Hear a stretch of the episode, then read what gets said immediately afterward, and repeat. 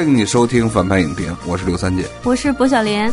我是波米啊，这是久违的两位嘉宾啊。这个刘三姐哎呀，芳华之后啊，好多人认为是不是就就给禁了？完全是没有合适的电影。你看今天遇上了一个这个人如其名，不是就是一个非常合适的一个电影的题材，这不是一下子就把三姐给请到了吗？而且三姐最近也是特别忙，小莲也是非常不容易。咱们如果是马后炮这边啊，公众号的应该知道，我们是奥斯卡的时候聊过。但是如果论长节目的话，也是得去年了啊，得嘉年华了。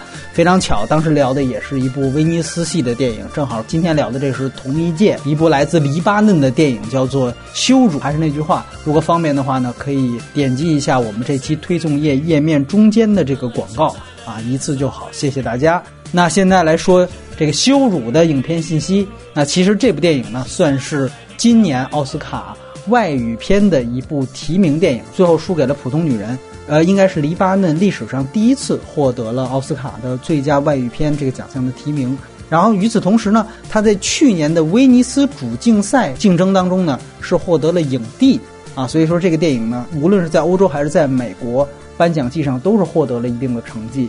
那他在北美的分级呢是 R 级，片尾没有彩蛋。这个片子呢是二 D 数字彩色电影。数字中间片的信息从缺啊，国别当然主要是黎巴嫩，他的导演叫做齐德多尔里，这是他的第四部的导演长片电影，编剧也有他，然后另外还有一位女编剧叫做乔埃尔图马。影片其实主要就是两位男主演，一个呢是阿德尔卡拉姆，还有一个呢是卡梅尔巴沙。很有意思呢，就是卡梅尔巴沙是演巴勒斯坦人的这位，他是获得威尼斯影帝的。啊，然后呢，这位演这个基督徒的他更有意思，他其实呢应该算是黎巴嫩当地的一个类似于印度的阿米尔汗，就是他既演电影，但是他也有自己的一档节目，然后他其实呢也一直输出一些这个政治观点、价值观，对，非常阿米尔汗。很巧的是，他其实还演了一个同样在前几年也是关注就是基督教和这个穆斯林冲突的另外一部这个黎巴嫩电影，叫做《吾等何处去》。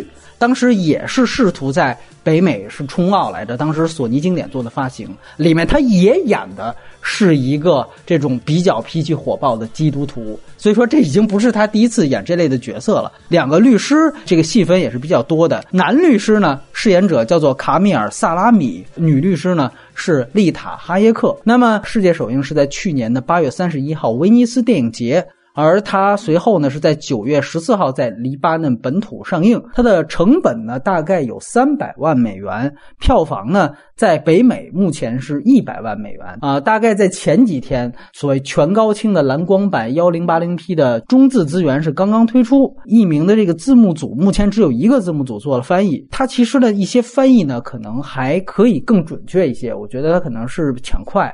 你比如说其中。它有一些，比如涉及到货币单位，有镑，它直接翻译成英镑。你知道黎巴嫩是有黎巴嫩镑的啊，想必它应该是一个机翼的翻译错误。但是整体上呢，这个字幕呢也能够让你理解这个片子的表面意思。那至于能不能理解它深层意思，光字幕到位也也没用。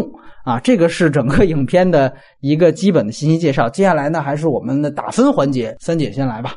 我觉得这个片子应该是八分的片子。嗯，理由的话就是说，这个片子里边有非常强烈的人性的光辉，不同的立场和不同的经历的人应该如何相处的方式。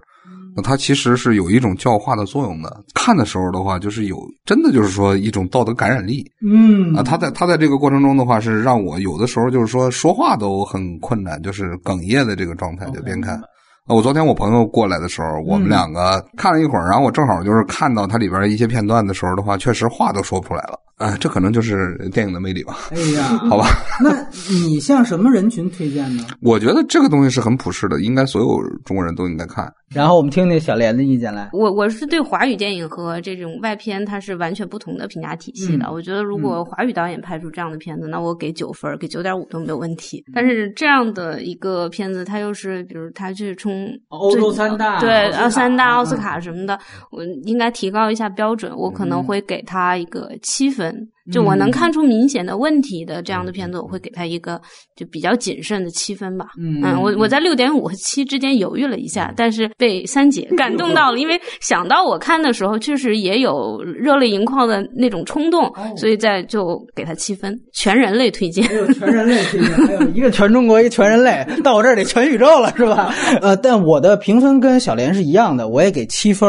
这片子呢，我记得我为了忽悠两位嘉宾来上我这个节目聊这片子，尤其跟小莲的时候，我跟他说，我说你得看这片子特别好，然后黎巴嫩版的《一次别离》是这个中东版的三块广告牌啊，但是这个其实都是我们私下对话用的，这个一开录音笔，我基本上就得 特别谨慎，这种帽子都不往上扣。我觉得，呃，其实可以沿这个往下说，它表面上其实看着是挺像一次别离的啊，因为它其实都有一种道德平衡感。然后呢，但其实呢，我觉得它在主题上是一个非常接近铁语的一部电影。它在本质上，我觉得它是一个伤痕电影。啊，就是其实和我们原来拍的很多反思文革的电影，其实可以划归为一类。整个奥斯卡外语片最后一部出资源的，那前四部我全都看了，嗯，我才明白这个片子当时和咱们一起聊的嘉年华这个入围的威尼斯主竞赛。除此之外，还有两部奥斯卡大热，就是《水形物语》和《三块广告牌》。我这时候才明白，如果威尼斯的评委看到了这部电影，然后又看了《三块广告牌》，为什么这部电影？只拿了影帝，三块广告牌只拿了剧本，因为可能他们从很多方面是一类的电影，所以确实他们的整个戏的类型划分上，我觉得到时候也是可以有聊的地方。呃，两位都推荐的比较全，我个人觉得是，呃，其实这个片子呢还是要谨慎一些，就是给大家做个心理准备，是它可能还是需要。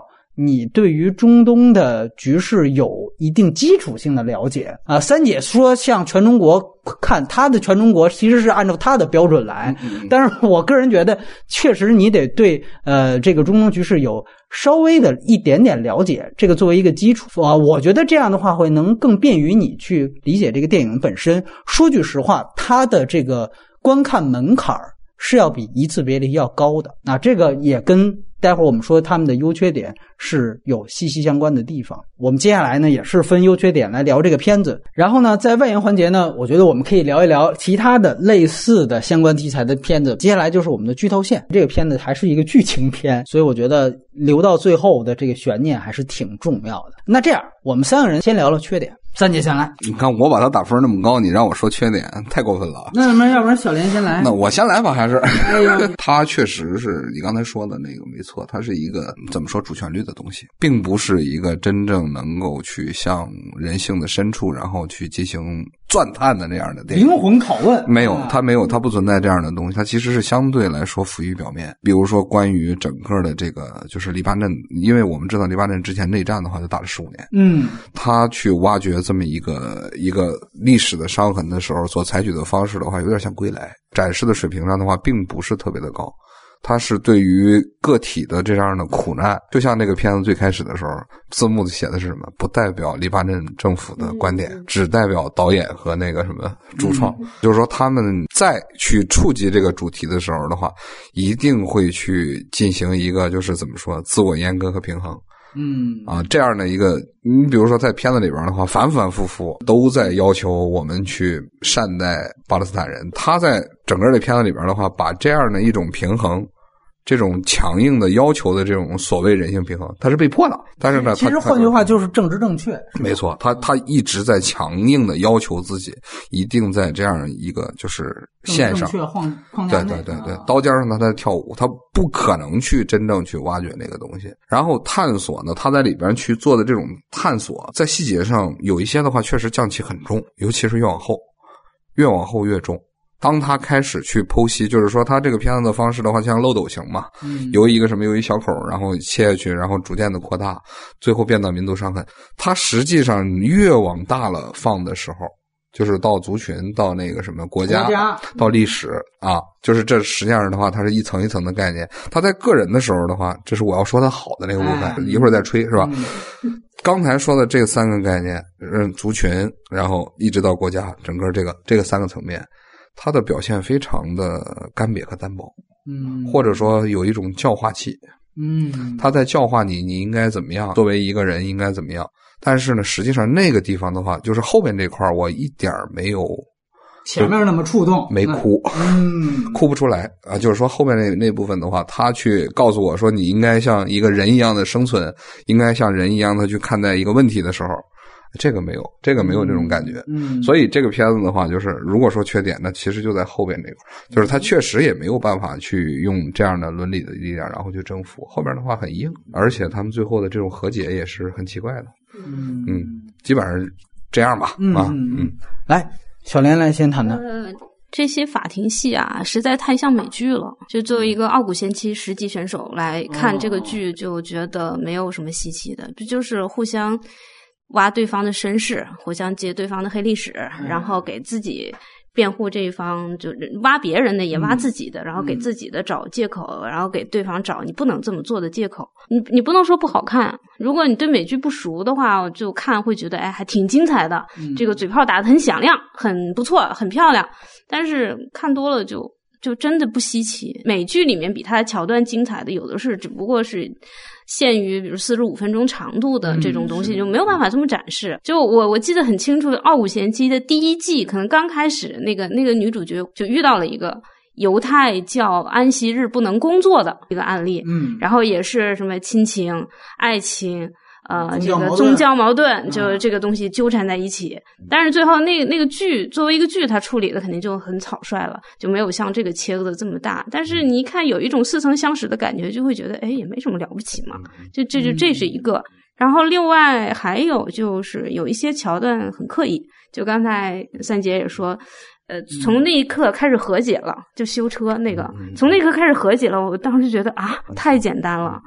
就一点都不不深刻不人性，然后另外就是，嗯，我觉得里面没有特别光芒四射的女性形象，这一点让我觉得被埋没了。可能也确实是不不太可能顾及把所有的人的这种都做得很好，但是你至少得有一个吧。这里面的女女性都。就稍微弱一些，然后律师呢，女律师呢，就对抗的过程中好像也没有很厉害嘛。这个女性形象，这算是独家的这观点。哎，战争不可能让女人都走开，对不对？这就是他奥斯卡输给普通女人的原因。在女权至上的现在的美国，你这女性形象不行，你这最后你顶多弄个提名是吧？我也是谈问题，我是觉得整个他两个律师角色值得探讨。首先，你当你知道。这是一对父女的时候，你就会想，为什么设置成父女？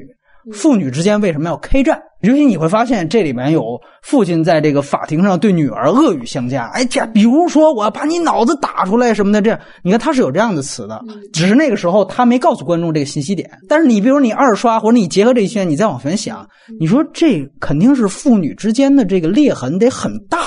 对吧？他才会借着这个事情，其实是在有这么一个私情绪的表达。那么这个是为什么有这么大的裂痕？这就没交代，这是一点。二来就是女儿这里面，她有一个对于父亲的这样一个对抗。那除了这种我们说普世上的，就总是年轻一代要有对这个老一代，我要证明比你更强这种，那这是太套路了。那有没有像两个男主角一样，有真正属于这两个人独特的这样的一些动机，使得这两个人他们这个对抗，非得要靠去找两个辩护人来这样去在工作上去对抗，这个的东西也没有很具体。我一直在想，就是这两个律师到底是正派还是反派？其实我觉得是很有意思的一个琢磨的一点。你看，我说两个细节啊，你知道他们俩。妇女之后：“我想，哦，可能他们俩本质上是不是一伙了？而且他其实中间有一点让我觉得，律师是在利用这个热点事件来捞取一些政治资本。”尤其是这个父亲这个角色，所以呢，就让我看，哎，是不是会从这个点上去引出来一个事儿？就是最后那俩男主角都是被人玩了的，最后直接最后这成为一个党派交锋了。我是拿这个去悲歌 这政府的，但是这条线压根就没起来。那没起来，你再回去再看前面铺的这个说老头处心积虑的想干点什么，而且包括就被这个就是把那个人给傀儡化，就是那他的这个动机是不是就虎头蛇尾了？就是这块我是有一点就是存疑的。二来呢，就是他最后给这个大家放这个屠杀的照片还有视频，那么这个对于男主角是起到了很重要的作用的。这个待会儿我们说，但其实这里面他还给了一个，就是这男主角父亲哭了。我为什么说怀疑？就是到底就是导演啊，对这个律师形象，他也是在摇摆之间，他自己也没有一个主观的一个我们说清晰的一个刻画点，就是在于当你放置说男主角的父亲因为这个事哭了的时候，其实你在表达的是这个受害人在受到了二次伤害，而这个二次伤害是从你这儿来的。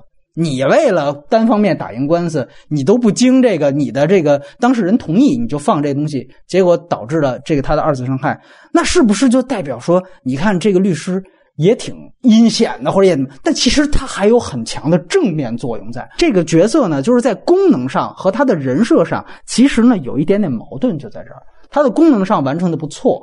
但是呢，实际上他人设上，他又铺了这么几个点，所以让我觉得他这个角色应该可以完成的更好。你你再比如说，我就在想，你比如说在象征层面，他们是不是代表一种政客嘴脸？但是后来你会发现，这个片子又有那个特别有意思，就是有一场电视对话，那应该是长枪党的党魁。在那苦口婆心的又说：“哎呀，那个当事人，你我们都放下了，你就放下吧。”就像刚才三姐说的，又是一通说教，所以他也没有把就是说律师阶层或者更高的政府阶层就完完全全当做一个主角的对立面来放置。这个当然你可以说，哎，多种样的角色设置是不错的，可是你在观点提炼的时候，你在这儿形不成一个观点的出现。二来呢，我觉得就是他这个最后的和解。我们都知道，这个片子他为了要以小见大，这见逐渐的见，他最后升级到了国家层面。中间注意到一场戏，就是蒙太奇，就是讲两边都已经准备要开战了，甚至说那个极端组织已经开始烧胎了、烧车了，这国家已经乱了。你就发现，他最后无论按说从这个角度，无论你最后法庭审判成什么样，你这国家可能都得有一派他是不满意的。对吧？黎巴嫩又属于火药桶，这么多年来，哎，那是发现，但是你看最后解决就没提这事儿。法庭内呢，你感觉我第二遍开始特别留意了一下，你感觉输的那一派还都挺文明的，站起来，哎，抱一抱，握握手，你就感觉这是一种简单化的处理吗？还是说他就没有交代了？如果你没有交代的话，你觉得我们黎巴嫩终终究还是文明人儿？那你中间那个升级的那个，这个是不是就有点虚张声势？所以这个是我觉得，他就说白了，我们最后讨论一个问题，就是这个片子它制造的这个矛盾，它在个人层面是可以和解的，但是它在国家层面能不能和解？如果你国家你这导演硬给答案可以和解，那你这个答案应该的理由更充分一些，对吧？如果你说不可以和解，那你最后的这个这个收尾。我是不能买账的，所以这个是它结尾的部分。而且呢，呃，我们去对比《一次别离》也好，还是《三个王牌》也好，那两个电影都是有很强的一个特点，他们是开放式结局。嗯，最后《一次别离》没有说这小孩到底是选纳德还是选西敏，不知道。镜头放置在这个法庭外，这电影就走字幕了。我相信最后那个结尾是非常有力量而且升华的。那三位广告牌也是不知道那个凶手到底他们要不要杀，两个人一起上路，这个情绪的外延就已经到这儿了。这是一种特别好的处理方法。这个电影其实在我看来，它前面支了这么大一个架子，特别适合用开放式结尾。就是我觉得两个人，你知道吗？在修车，或者说，呃，就是巴勒斯坦人过去故意激将法，然后给了他一拳，这其实就已经达成一种和解了。你给了我一拳，我说你对不起，个人层面和解完了，国家层面能不能和解？我们直接镜头一摇，这事儿留给观众。我觉得这在电影层面是最漂亮的。你导演你能出什么招啊？对不对？在这样的一个情况下。他最后还得拍一场法庭戏，而且做了很多的悬念，就是哎，弄个直升飞机镜头。现在我们关注了这个世纪大神，到底最后的这个结果怎么样？哎，弄得好像最后成了一个标准剧情片一样，最后一定要通过法案。然后整个的判决的书其实就是给观众的一篇说教，就是在说你们这一派也不对。你们那一派也有错，你们两派应该怎么样？所以从这个角度来看，我确实觉得，就三广也好，一次别离也好，那种开放式的结局更适合这种比较沉重的主题。电影有的时候不一定非得给句号，你抛出一个强有力的质问句，你甩一个问号，这电影同样很成功。它不可能解决剧情内解决你现实当中所有的问题，而且我们再推回来，这个是我存疑的。下面我要说的，我也很好奇，就是你最后。判决是一个明确结果，真的要剧透了，就是巴勒斯坦人无罪释放。也就说白了，你导演借着这个法官之口，你给了一个明确答案，还是在 这个巴勒斯坦这边可能稍微占理一些。那你给了任何一个明确答案，我们都可以根据这个明确答案去猜测你导演的动机，去猜测你想说的主题到底是什么。所以我觉得这个是我觉得他比较。遗憾的一个地方，另外呢，就是也不算缺点，我就说不同，就说我相信它一定不会像《一次别离》或者《三个广告牌》一样引起非黎巴嫩以外地区观众的共鸣那么大。原因就是刚才我觉得我在这个打分环节说的，就是它本质上它没有一个家庭内核的东西在。这个片子的很多的推进，其实全都是黎巴嫩自己的历史伤痕。那从这一点来说，我不能算它缺点，我只能说，它对于不了解这段历史的观众来说，它就不会有那么强的共鸣感。我们现在回去再想《一次别离》，它其实有关于孝顺的一个主题，它有关于养老，还有有关于抚小。俩人分居是因为。为了孩子到底跟谁，然后我想给孩子移民带来更好的生活，这个是养育孩子。这个我相信所有的这个国家的中产阶级都会有这样的焦虑啊，尤其像这种第三世界，他有移民的焦虑。然后还有就是他们雇的保姆对他们的老人可能存在的不好的这样的行为，那这个其实又有一个孝道的这样一个冲突。这些东西是完全超越地域和种族的。所以，为什么全世界的观众，美国看我靠也给奥斯卡，中国看分豆瓣分也那么高？原因就是在于它这个内核是普世的家庭内核。三个广告牌呢，没有这么细到这个程度，但实际上科恩嫂那个角色，她的所有的不满和负能量，其实也来源于家庭伤痕。一个是丈夫打她。对吧？这个是他负能量的很大一部分来源。另外一部分，实际上就是他女儿在出走之前被强奸之前是跟他拌过嘴的。他甚至诅咒了他女儿一句。说白了，他的所有的怨恨来源都来源于他们家庭原来是破碎的。所以，三块广告牌和一次别离的本质和那电影不一样。他们是本质上的家庭伦理片，而这个电影不是。所以，他在这个观众的共鸣代入感上，在这方面他就必然没有那两部电影强。当然，我说了，这个不是缺点，这个是独属于非黎巴嫩观众可能在共鸣感上的一个代入问题啊。这个是我想在缺点部分谈的，不知道两位有没有补充？那我有意见。嗯，里边有这么一个问题，就是你刚才提到的，说黎巴嫩的这个导演他在处理这个时候的话，就是尤其是后边这一块嗯，他在处理上的话力度是不够的。就是因为我对黎巴嫩这个历史的话，不能说了解，但是就是略知一二吧。他的那个。处理的这个方式应该是有他自己本身不得不如此的理由。怎么说？它并不是一个单纯的说伊斯兰教和呃基督教的这种冲突，然后导致的这个这个结果。它里边有更复杂的原因。呃，我举个例子啊，就比如你刚才说的那个律师和他女儿之间的那个冲突，他女儿其实已经把这个话说了：“我是在战争之后出生的。”而他父亲的话是战争之中出生的，他父亲的这种处理方式，其实已经给大家表现出来一个所谓战火时代就乱世时候的一个高级知识分子。他再去面对，你看他在当时就是面对男主角，跟他说：“你已经到这儿来了，你是不是已经做好了准备？咱们要开战，咱们要开战。那我面对所有问题的时候的话，我一定是这个态度。然后我们要开战。然后这里边其实是有一些照应的，在什么地方呢？在那个巴勒斯坦的这个男主在去。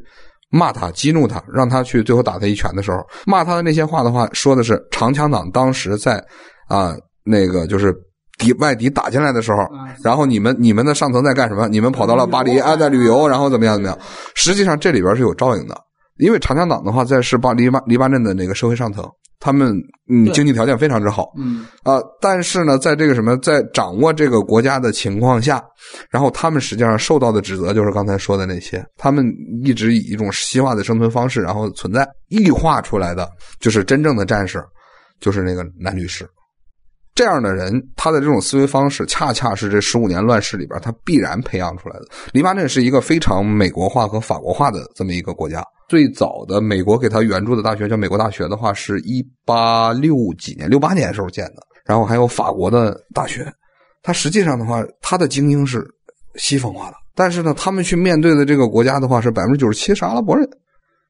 然后还有一群的各种各样的穆斯林，然后有他们自己教派的这个冲突等等这些东西。他的这样的一种思想的权格，战争前和战争后的人，他有一种必然的不同。我觉得这里有两点啊，第一就是父亲的价值观是没问题的，是有落实的。嗯，但是女儿，嗯，女儿的价值观就是我们在他在这里面处理的人，就是战后一代，他的价值观就跟他父亲不一样了。但是这个有两点，第一就是它真的会不一样到什么程度？就是我们举个例子，现在的中国人，中国的这批小孩也没经历过战争，嗯嗯，但是天天喊打的，和平这儿和平那儿的有的是啊，嗯，对吧？这个是一一方面，就是毕竟他们是父女关系，嗯，我跟自己父亲母亲价值观不一样，很正常，也甚至饭桌上吵起来，这都有。但是会不会激烈到说我要在这个法庭上要干你？那他一定需要一个。具体的一个导火索，或者一个具体的一个呃直接原因啊，小莲。是这样的，我是觉得这个女女律师啊，就是比如说把她的背景设置为战后，然后接受呃西方教育，然后她成为一名律师，那她可能她的行事的目的就是说我作为一个律师的使命感，然后这种使命感驱使我去，比如说哪怕我的对面站的是我的父亲。呃，我也要把他当成一个普通的对手来对待，全心全意的为我的当这个这个当事人服务。可是你注意到一个细节没有？就是当他父亲已经确定成为另外一边的代理人之后，他实际上是主动去找到这个巴勒斯坦，进到他们难民营去找的这个那个巴勒斯坦人。也就是说，他是主动要找到跟我爸要干一场。对吧？他其实是有这样的一个信息。我的理解啊，他是有更强的普世价值，比如同情巴勒斯坦难民，我要为他辩护，那么我要为弱势群体代言。他是这样的，有一种这种人权律师的使命感在里面的。你我我，因为而且这里面他交代一个信息，说他之前都是商业律师，这是他第一次做人权律律师。就是那是什么让他其实，在行业内还转了这个辩护方向？就是辩护方向，商业律师他也需要做一定的这种人权律师来。在行业内部，让人认为他不是完全为了钱去做律师，就哪怕我对面站的是我爸爸，然后我要站在弱势群体这一边，这就是一个在新时代的教育之下成长起来的，完全接受西方价值观、西方的教育体系里面出来的这样的一个女性的想法，尤其她本身还是个女律师。而且这个在台词上的话，他跟他父亲争吵的时候已经说到这个话了，就是说他们太多被侵害了，而且它实际上的话是一个普遍性的这么一个东西。不，一种价值观的表达无法导致他直接有一个具体的行为。我也特别珍惜大熊猫，但不代表我明天我要背上包去大熊猫的这个栖息地去做点什么。如果他们是一场遭遇战，你比如说互相真的不知道对方是谁，就像焦土之城一样，甚至都是一个俄狄浦斯环那种，那我觉得可以理解。甚至是有那种片子是战场上发现哦对方是战自己的父亲，但是这个是一种主动的。我不认为我看到了任何一个足够有说服力的让他主动去挑战他父亲的。这样的一个动机，是他的前提不是我要去挑战父亲，而是我要给他辩护。只是对面恰巧站的是我的父亲。不，他是主动找的。如果你注意到的话，是那边接了之后，他照了他的高跟鞋，从他的那豪车上下来，走进了巴勒斯坦难民营，上面挂了一个阿拉法特的一个。其实那一段，其实你就能够看出来，这个是女主角单方面特别想去做点什么。没错。所以，这个与挑战自己父亲的动机，其实是要大于他所谓的“我真的要”。保护这个人或者要替他说话的动机，在我看来，就是说，这个剧你里边，它咱们就从戏剧安排上来讲的话，它是有特别多的巧合和这样的，就是所谓降气的这种操作的，这个免不了的。但是我刚才我们俩在说的是什么？说从价值观的角度来讲的话，他他的行为是可以理解的。呃，刚才我补充一下，就是说呢，呃，其实这个黎巴嫩的法律体系，就是现代法律体系和那个他自己的那个叫共和制和议会制的这些建。建立的话，非常之早，应该是他法国把它从叙利亚里切出来之后，他就已经建立这套东西了。那号称欧洲民主的橱窗嘛，可能我们是在笼子里待久了，所以不知道鸟是能飞的。我觉得有这样的一种状态，就是说这样的鸟，其实，在相对自由的状态下，虽然它是个中东国家，但是它的鸟其实比我们自由的多。我们会对他们这种选择的话，会有一种态度的问题。那好，另外一个就是你刚才提到的，在他父亲嗯在战火当中生长的这一代，他必然就持有的是这样的价值观。他是成功人士，对，他是成功人士。好，那个电视演讲的那个黎巴嫩长枪党的，试图说服基督教男主角的，他的那一套，你你怎么看？这个问题很简单，他必须在电视上去说这个。无论是从现实的政治需求，还是说从戏剧这个片子那个情节到那个步上，他不得不如此啊。我们说他除了这个方法的话，他还能怎么办？他呼吁起了长江党重新再打一仗吗？不是，那这个律师显然老律师是挑事儿的呀。那老律师他只是在法庭上挑事儿啊，他不是作为一个政治领袖然后再做这事儿啊。这个法庭的所有庭辩内容后来全都被公开了，而且他知道这个会被公开，他才做的这样的一番演讲。我的意思是，如果他们都是同龄的，而且他们都是属于同样党派的话，长江党党魁为什么会那样说呢？对吧希？望的是解决一个政治事件啊，他希望的是解决一个政治事件，就是站在一个领袖，我我们说站在一个就是所谓的这样的一个政治领袖的角度上，他需要发表言论的尺度和底下的一个，比如说我的一个拥护者，这个领袖的一个拥护者，他们两个发表言论的尺度是不一样的。这个东西的话，他考虑的东西要多，比如说美国人怎么看我，法国人怎么看我，对吧？然后哎穆斯林的话会不会打我，对吧？叙利亚的话会不会出兵？这些东西的话他会考虑。咱们不说别的吧，就以中国为例，是吧？你能指望说中国的领袖现在喊说我们应该是恢复汉唐旧疆，现在把俄罗斯占领的土地全打回来？但问题是，你看拥护他的人的话，很多人都在喊这个，对吧？在南海我们要出兵，我们去打台湾，我们要打日本，对吧？但问题是，他能说这个吗？他能在公开场合说这话吗？不能。我觉得他里边已经交代了总统的立场了。那个长枪队的党魁还不是总统，对吧？他其实还不是国家元首，他只是代表他那一个党派。而他那一个党派原来做这样的事情，现在不这样做了，说的是冠冕堂皇的。我们怎么去判定他的说的方法不是出自真心的？或许他认为长长江党原来真的干出了很多丧尽天良的事情，他现在真的悔改了。尤其他在那一段，你记得他并不是说照男主角去看电视，他真的是给观众一个镜头，那个人在对着镜头在说话一样，他好像在说服观众一样。就是如果是这样的话，那我们怎么判断那个老律师他的价值观是出自本心的，而这个长枪党的党魁他就不是出自本心的呢？我当时其实质疑的另外一个缺点是说，我以为这个老律师也是为了这场官司来捞取政治资本的，嗯嗯嗯但是他没有这条路啊。嗯所以我们为什么天然的就把长江党党魁的那番话，我们就当成是假的，是他啊故意的一套官话，而这个律师他就一定是出自真心的呢？就这个其实也是一种硬设定，说到底，嗯，你不觉得吗？应该说它是一个社会环境的硬设定吧，就是说他不得不去用那种方式，然后去表露。因为长江党最早的这个政治纲领的话，我之前看过论文，话长江党当时的政治纲领其实是非常的民族主义，然后另一方面的话要反对这些东西。巴勒斯坦嘛对，他是反对的，反对巴勒斯坦的。他他有一个非常强烈的这个东西，而且攻击性也是很强的。但是呢，到了这个片子里边的话，就是因为我我现在对这个字幕不是特别的自信，就是嗯。在本身基督教的这个武装派别，你比如说它里边有那个什么大巴车过去的时候，上面很多人在摇那个旗帜，那上面的话是一个雪松。嗯，啊，那个雪松的话，应该我因为因为我记得是说在是黎巴嫩的国花儿啊，然后问题是它里边还有一个叫雪松旅，它是基督教的组织。那到底是谁？这个这个到底是 那个应该就是那个应该就是基督教的支持者啊，是基基督教的支持者？问题是，他基督教的支持者，咱们这么说吧，基督教的教派在里边的话，有东正个什么，有天主教，然后那个什么，总共就光基督教，马马龙派最多吗，马龙派是最多，雪松旅不是马龙，是其他派别。就很很不幸的是说，他这个乱七八糟的都混在一块儿。究竟最后忏悔的那个人他是什么角色，我都没看明白。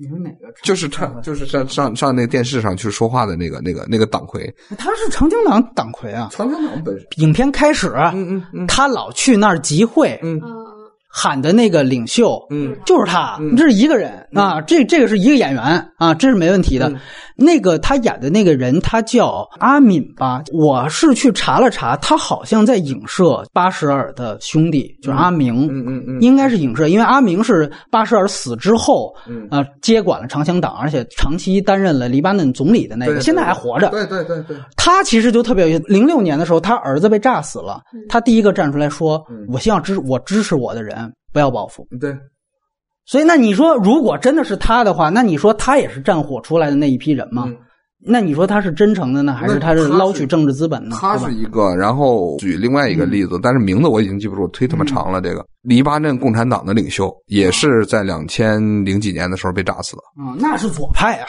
黎巴嫩共产党在巴结组织退出黎巴嫩之后，他们是所谓和平的积极推动者之一，也在要求他的支持者的话停止武装袭武装袭击。嗯，那么你能相信，在那个什么，就是制造这个剧中的大屠杀的，就是他们的左派武装和巴结组织的那个联合的这一群人。回到你的刚才你说的这个意见来说，就是显然在黎巴嫩的这个土壤里面，就不好说经历过战争的，就是完全都是律师那样的。嗯嗯嗯嗯，也不好说没经历过战争的，就是他女儿那样的，嗯嗯对不对？嗯咱们应该说他都有复杂的，所以这对父女他代表不了整个黎巴嫩的新老派的对撞，这我不这是我觉得他的问题。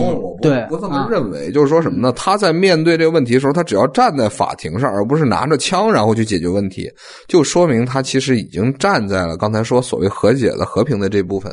就跟他的长枪党党魁或者是共产党的领袖，他们的立场是一样的。就我不要再用枪解决问题了，我站在法庭上，我无论是怎么指责你，我如如何去侮辱你这个民族，对吧？你们什么事儿也干不成，他都是在法庭的这个环境下去解决问题。那就跟妇女没关系了。那就这样吧，我们直接进入到优点环节。嗯大家也来聊一聊这片子的优点。小莲先来。这个片子节奏很快，叙事非常有效率，没有多余的戏，没有没有什么没什么用的人物啊，叙事啊，看起来很过瘾。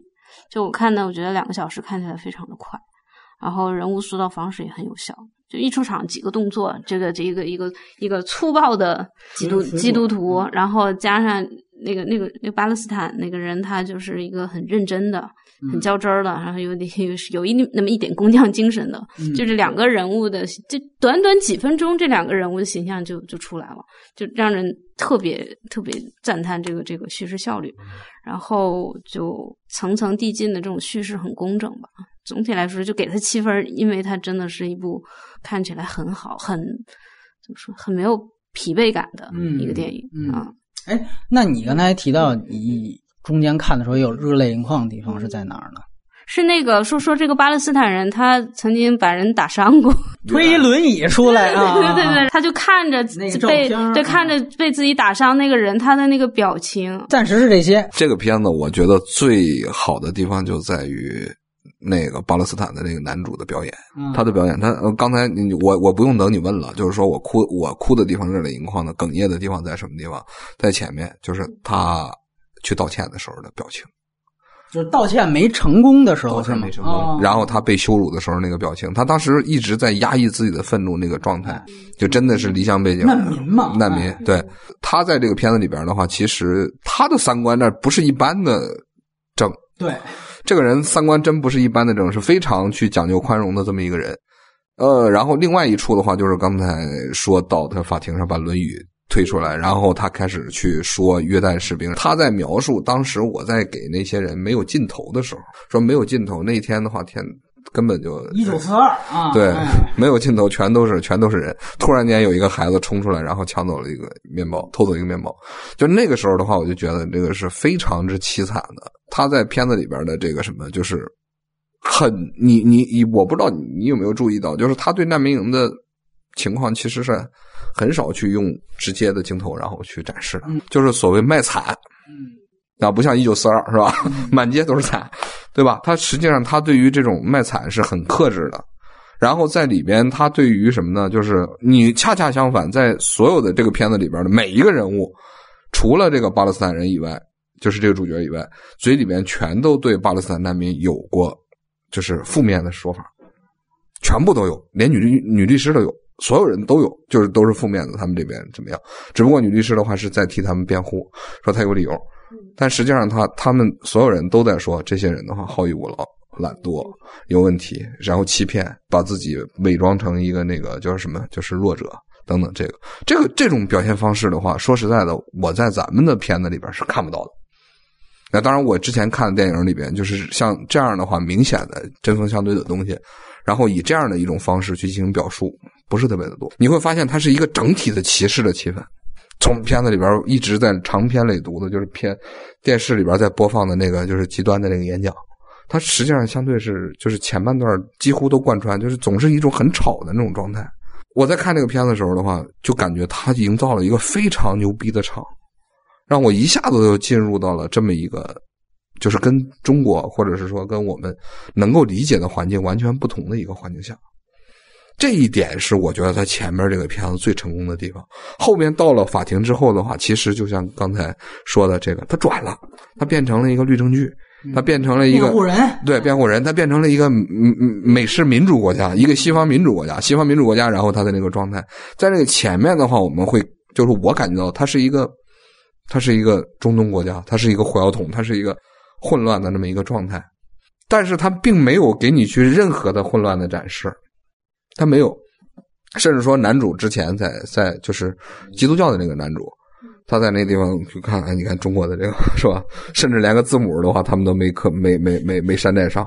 里边还有一处 照应的话是在法庭上，对吧？为什么你要用一个那个德国的起重机？原因其他中国的都是垃圾。然后那边那个，你你会发现那个挺有意思，就是那个那个那个那人立刻一刻哦，好知音啊知音。我觉得他们俩的和解的话，就是如果我看的话，我觉得他们的和解是由中国货开始的。这个这个这个很有意思，就是说他一定是有一个就共同的说哦，好像我们价值观价值观是类似的。我们觉得说一个事情的话，应该做得更好一些，然后是这样。他这个片子的优点里边传递的这种东西，无论是说对于巴勒斯坦的这个主角的这种无声的颂扬，他就像一个圣徒一样，确实真的很能感染我。你看他没有什么，没有太多的那个言语动作，就是我我既然打了他，法律现在是什么叫法律判错了，对吧？但是这次我是对我是有利的。他是不公正的，但是这次是对我有利的。这这种人的话，那那非常的，我我感觉好像我们在街上的话，你你碰不上几个这样去看待问题的人。但是在他的那样的一个宗教环境下，这个人你有没有记得？就是在法庭上的话，介绍了他的履历，他的履历，他履历是美国大学毕业的，他也是受了西方思想影响的一个人。但是呢，他同时又去做礼拜，他是个穆斯林。这些东西的话，全部混在一起，最大的价值是说难民问题。我看这个片子的时候的话，第一感觉就是说，我首先想到的是什么？是难民问题。他去提供的并不是说黎巴嫩的难民问题如何去解决或者怎么样。黎巴嫩的那个问题的话，是所有人的话已经站在这儿，不可以去说这个问题了。这这个是我的感觉啊。我我你先先听我说完啊。嗯。但是他去触及到的这个东西的话，就现在难民如何去对待难民？难民是如何生存的？难民里边的话有没有好人？是不是全是禽兽？这个在西方，甚至在中国这样一个跟这事儿一点屌毛关系都没有的国家里面，很多精英都在争论说难民该死。这样一种沙文主义的这种情绪，它跟你念什么书是没有关系的，对吧？但问题是，这个片子里边所体现的这种克制和秩序性的这种表现，是真正的有世界意义的东西。对中国人好的话是说，因为我见过很多这种就是所谓的去指责西方白左的，说你们这些人的话都该死，然后搞的这个什么，搞的什么北欧乱套了，然后法国、德国都乱套了，最后你们要自食其果，像法国，然后还有那个什么美国、加拿大等等这些东西。问题是你们是不是人啊？很大的一个问题的话，就是这些人人性已经丧失了。他作为一种，就是在看这个片子的时候的话，他告诉你，起码巴勒斯坦人里边的话还是有人性的。就你像这样的一个圣徒放在那，他是存在的。这个是我觉得这个片子当时就是看，尤其是越是去表现他的宽容的时候的话，我越想流眼泪。关注的这个话题，还有看这个话题的角度的话，是非常高级的。而他有些东西是不能触碰的，就刚才咱俩在讨论的那个问题，他确实是没办法触碰，也很难去解释。除了黎巴嫩人之外，你想，他可能咱们连那些派别都分不清楚，不要说别的了，就是他们究竟谁跟谁之间有仇，谁跟谁之间的话有恨，我们是不可能说的特别清楚的。那么他有没有在一些台词的伏笔里边放？你比如说，嗯，台词伏笔我能听得懂的，就是在开始的时候，他既没有说这个人是基督徒，也没有说这个人是伊斯兰教徒。我开始说是懵逼的，我不知道这俩人角色是啥。然后等到去道歉，他的老板跟他说：“说你应该去道歉。”他说明天去，明天去，明天是星期日。他说明天是星期日，然后那边在那说他明天工作。那这个时候你就能看出来，哦，操，这他妈是宗教和文化的区别。当然，这是咱们说能听得懂的，对吧？很多你中国人你肯定听不懂，对吧？大部分人是听不懂这个东西的。但是他作为一个什么，就是在这个一些细节里边，他把本身可能需要长篇累读的这种表述的这些背景。他通过这些细节一点点弄出来，可能是我水平不够，所以我没有看出来他更多的细节。我只能这么说，他其实我看到的，已经看到一些了，就是他在透露一些信息。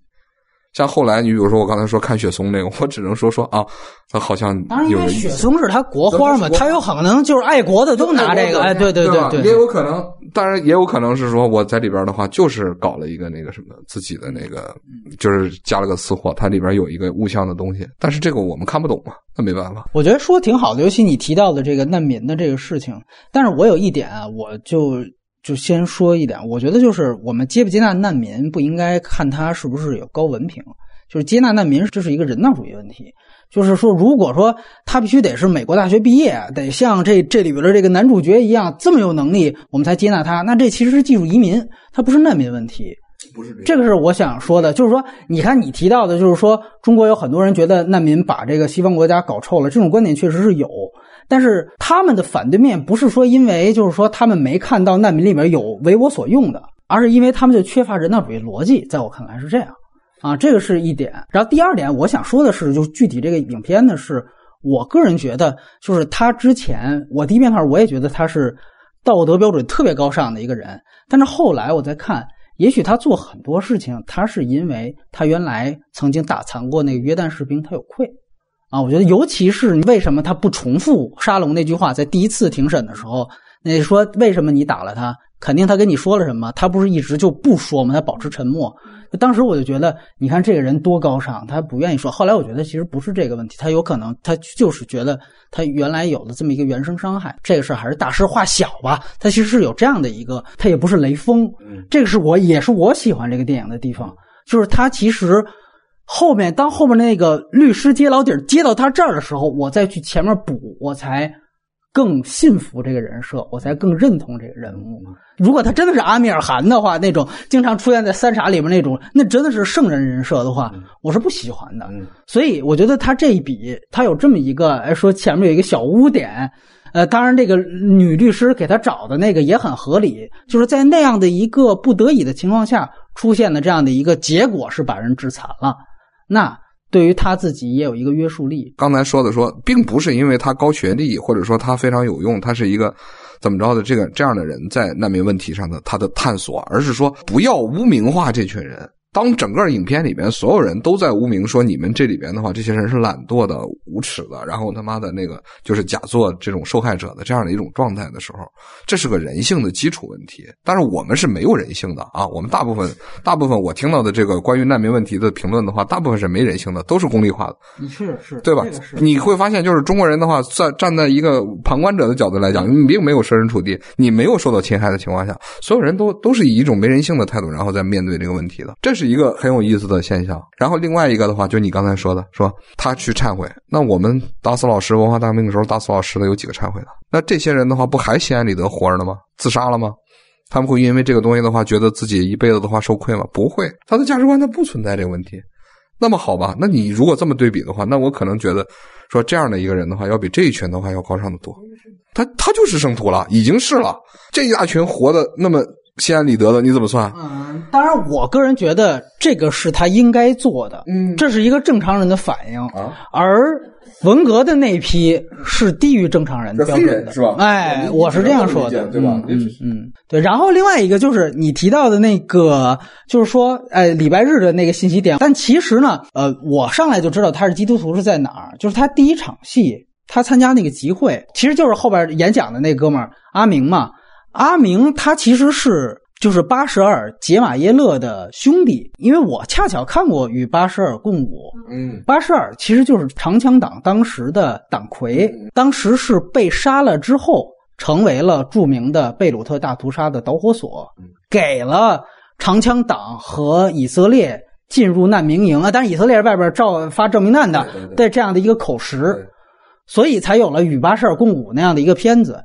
所以当他们说巴什尔永远是我们的总统的时候，我一下啊，我说我明白这是一批人了啊，他们是。那块儿我没看，就是因为我觉得那块字幕翻译的叫巴希尔还是巴什么？就是如果你要是字幕组，你原来知道有这么一个这么有名的电影叫《与巴什尔共舞》的话，你应该把译名统一一下。然后还有一个就是他，你记得他上去敲门的时候，他门框旁边是有一个十字架的。他其实这里边有好多的。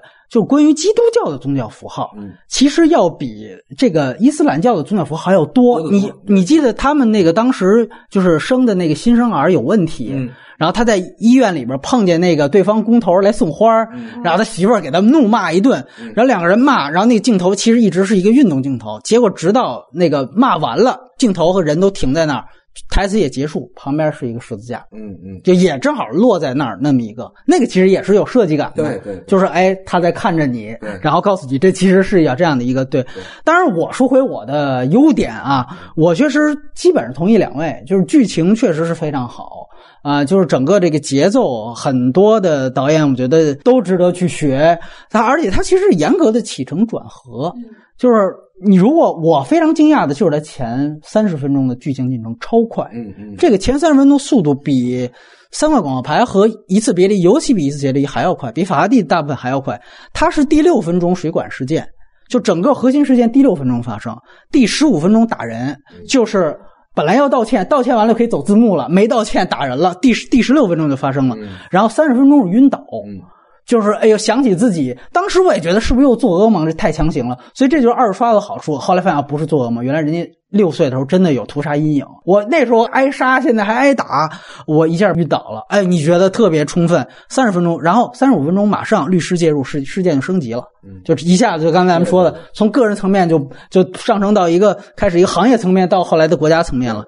然后呢，他到后面你会发现前面都是每至少十五分钟，他更新一个信息量或者一个冲突的点。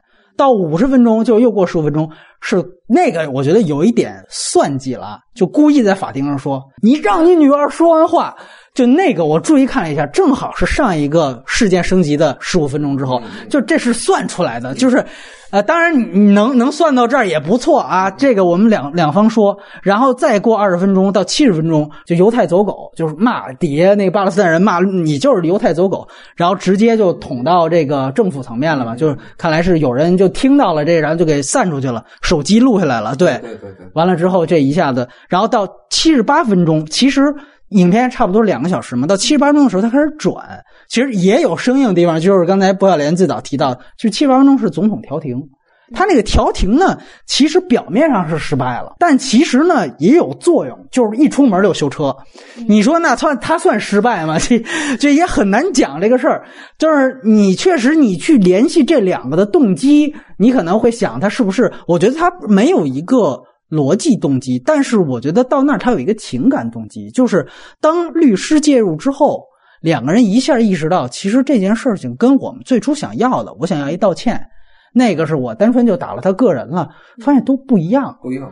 所以我觉得升到总统那一场戏，也许总统的话他们没怎么放在耳耳朵里，但是可能他们觉得都闹到总统这儿了，是不是就有点没劲了？嗯嗯嗯，所以在这样的一个实际上，我觉得是有一个情绪逻辑支撑的修车。操你，他修车车也坏了，算了，我帮他修一下吧，别再剑拔弩张的那。多大点事儿？对，多大点事儿？其实这块倒是世俗化的，这个倒是跟什么黎巴嫩国都没有关系。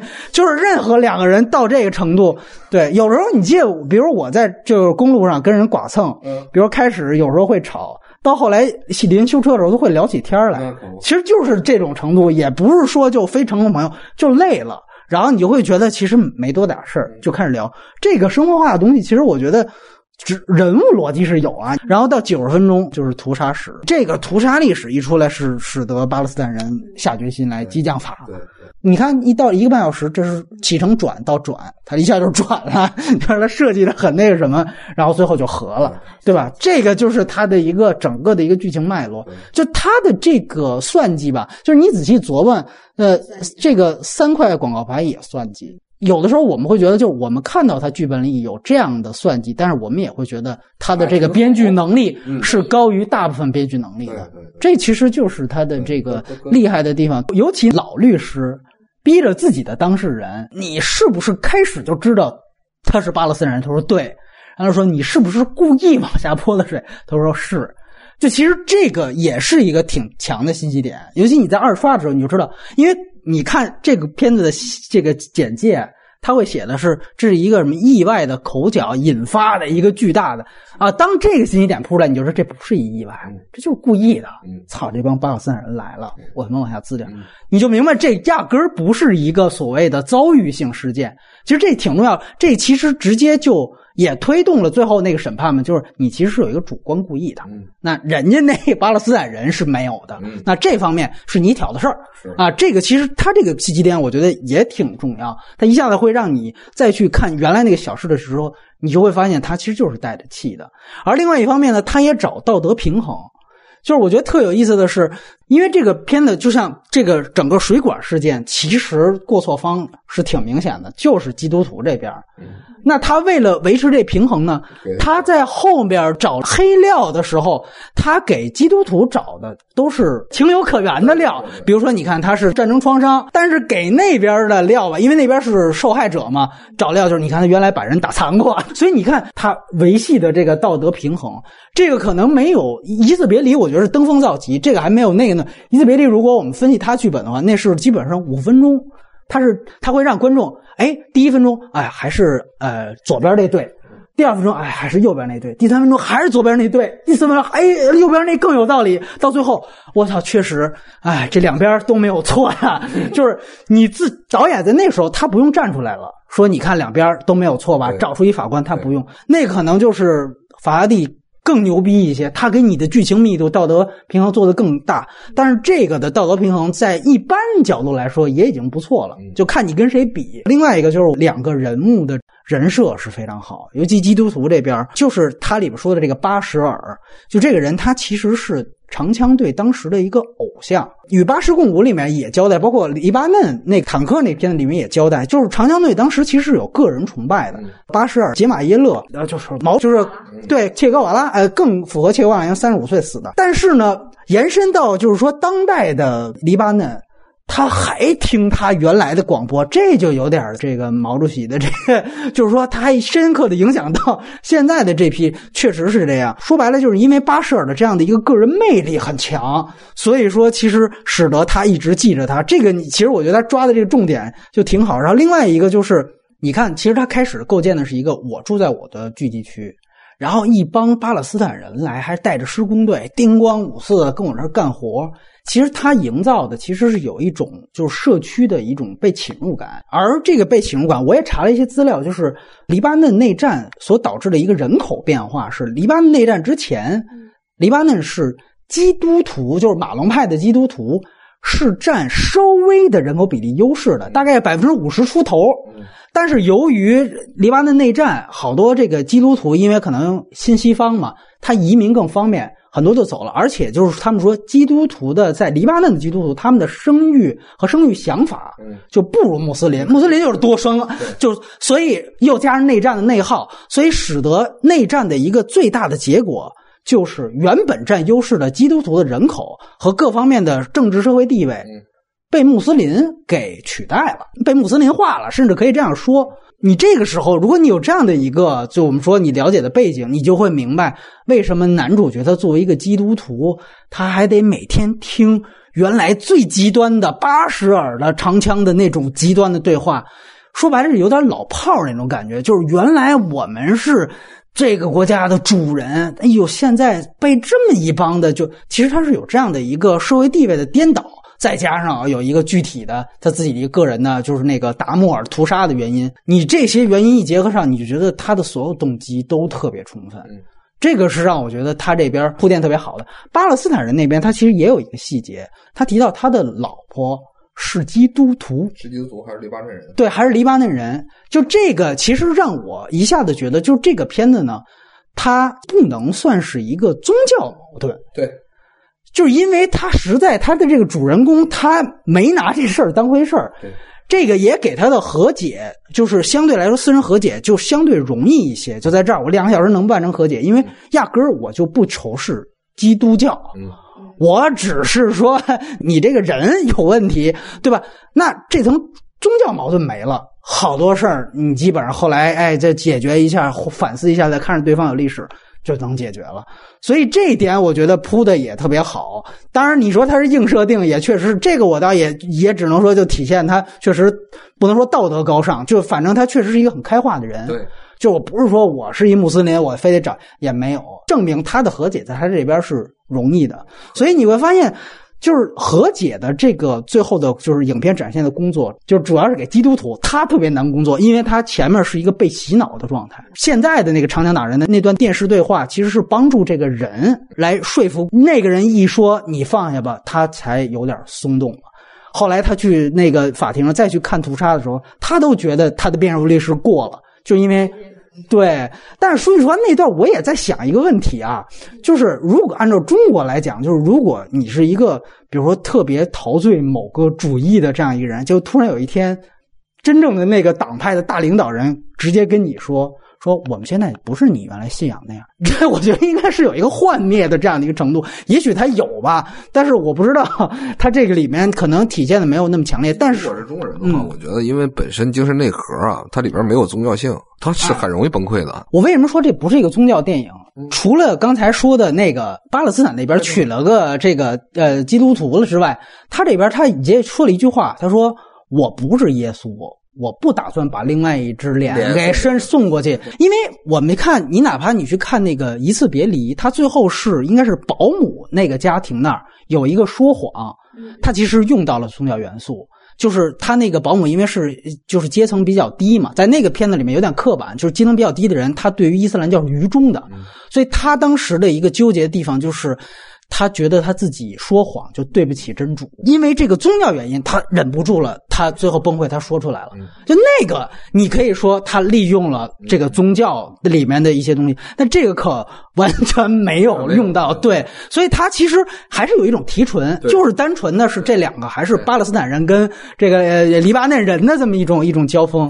对，这个你选巴勒斯坦人的话，对于他去揭示他历史，就是撕开这个伤口的话，也是很讨巧的。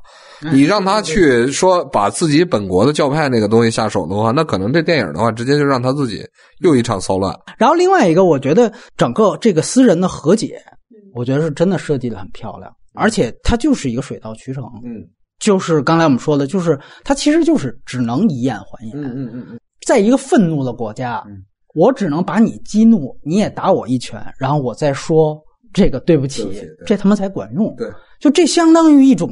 就暴力平衡和一个就是恐怖平衡的这种感觉，但是你得说啊，就是无论是基督徒也好，还是伊斯兰教徒也好，他都信奉旧约，就是说你牙还牙，眼还眼，他是能接受的，这是最低底线。如果是咱们的话，肯定过度暴力，我一定弄死你为止，对吧？如果是我们这种就是所谓东方的这个文化的话，那一定是先把他弄死了再说，然后我们再说对不起。我我当然我客观的说啊，就是原来他们互相屠杀，嗯，那也是很惨无人道的，那都挖眼睛、阉割什么的。所以我也是觉得他这个恐怖平衡是因为历史太血淋淋了。就是说白了，我觉得就是修车那场戏，就是因为我是这样想的，就这可能是脑洞。我觉得这两个人，他当然也很可能就是导演意思当中的现在的巴勒斯坦这一群人和这黎巴嫩这一群人的代表。所以我觉得这个意思是肯定有的。他们感觉这已经无害了，就是说这个问题是说，关键是这群难民已经无害了，脱敏了，嗯，对吧？如果还是七十年代的时候的那个，就是当时的巴勒斯坦难民的话，这是一个前提，对，那那那那是非常可怕的那个基本前提，对对。只是说在这个基本前提之下，他其实有一种历史惯性，就像那场修车的戏，就是两个人都挺累的了。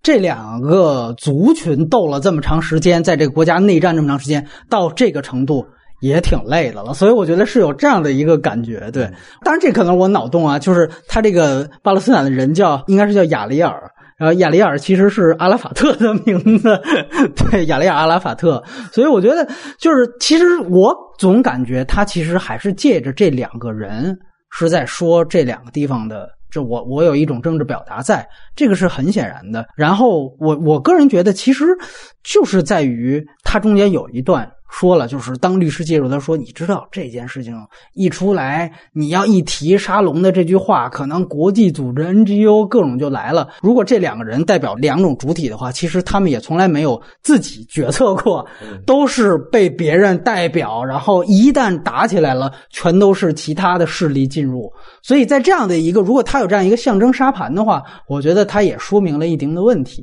对，所以说，如果在这个时候，你就要说那俩律师，就他们被骂是犹太复国主义走狗。他如果是一个国家层面的话，那也许这个老律师就相当于是以色列呀，对吧？就每次黎巴嫩内乱，以色列出来，我保护一方，嘎，我就进来了。包括叙利亚也这样干嘛？原来的阿萨德政权里边这个有一个非常重要的东西啊，就是说他这个电影呢，咱们说。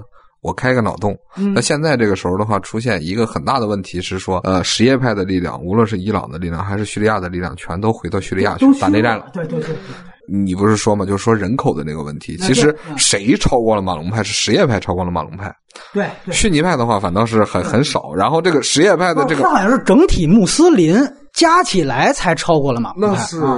然后这一群的话，不在有外界的干预的情况下，可以向当时泛阿拉伯的这一部分，然后去伸出这个橄榄枝，说我们现在的话去完成这个和解，就这反正这是个开脑洞的事儿，就是是是，有可能本身就是这个。我觉得这是很重要，因为就是确实现在说白了，就是黎巴嫩来说，因为未来怎么样很难预料，这中东太乱。但是现在来说，其实算是他不错的几年，就是叙利亚乱，对他是好，对对他是他妈好事。事儿，这个是真的，就就跟就跟说越南一乱对柬埔寨是好事是一样，咱那不是一样道理。对，流氓忙着的。没没错，没错，没错。这个脑洞我觉得是有的。